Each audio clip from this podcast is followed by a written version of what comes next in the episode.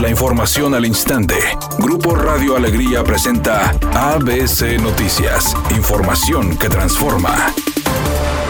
En un recorrido realizado por este medio de comunicación se pudo comprobar que transitar por las principales carreteras del norte de Nuevo León representa una actividad peligrosa para miles de conductores que las utilizan diariamente por el tráfico vehicular, falta de alumbrado, inseguridad, deterioro de la carpeta asfáltica y una mala señalización. Y a pesar de las obras viales y pasos elevados que se han construido para aliviar la carga de vehículos, la carretera Monterrey-Nuevo Laredo colapsa en horas pico. Además, el puente vehicular en el cruce con la carretera Salinas Victoria frente al campo militar es insuficiente y provoca largas filas desde su cruce con el libramiento noroeste y quienes utilizan la carretera a Colombia y Monterrey Monclova lo hacen ante la falta de alumbrado público, deterioro de la carpeta asfáltica, ausencia de acotamientos, entre otros. Mientras en la carretera a Colombia a la altura del Interpuerto, uno de los principales puntos comerciales de Nuevo León, no existe alumbrado adecuado y en la carretera Monclova el riesgo también es para decenas de trabajadores que cruzan a oscuras, sin señalamientos o reductores de velocidad, donde existe además zonas habitacionales. A esta problemática se agregan desperfectos en la carpeta asfáltica, vías angostas, tráfico de vehículos pesados y el incremento de 178% en la incidencia de robos en carretera, según datos de la Fiscalía, ya que tan solo en el 2021 se registraron 32 atracos en carreteras estatales, la cifra más alta en los últimos 10 años.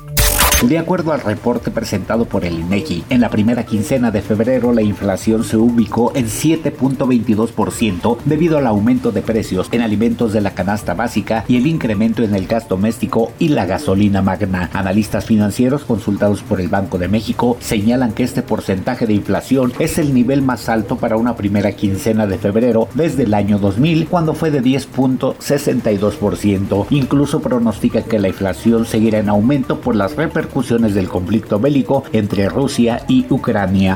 Editorial ABC con Eduardo Garza. Ya no hay agua. El propio director de agua y drenaje de Monterrey dice que a Cerro Prieto le quedan menos de 40 días de uso y a la presa La Boca tan solo 15 días. Y hace un llamado a cuidar el vital líquido. Pero no hay ninguna campaña agresiva de cultura del agua y tampoco hay estrategia mediática de concientización.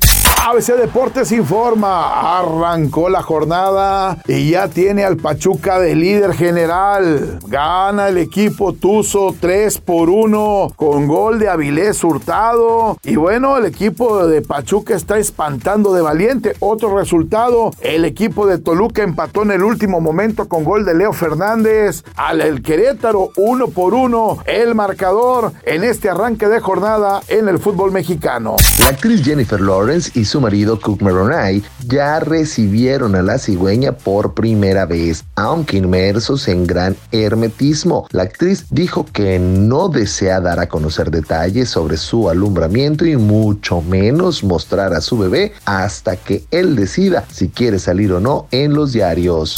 Es un día con presencia de nubosidad. Se espera una temperatura máxima de 14 grados, una mínima de 8. Para mañana sábado se pronostica un día con presencia de nubosidad. Una temperatura máxima de 16 grados, una mínima de 6. La actual en el centro de Monterrey, 12 grados.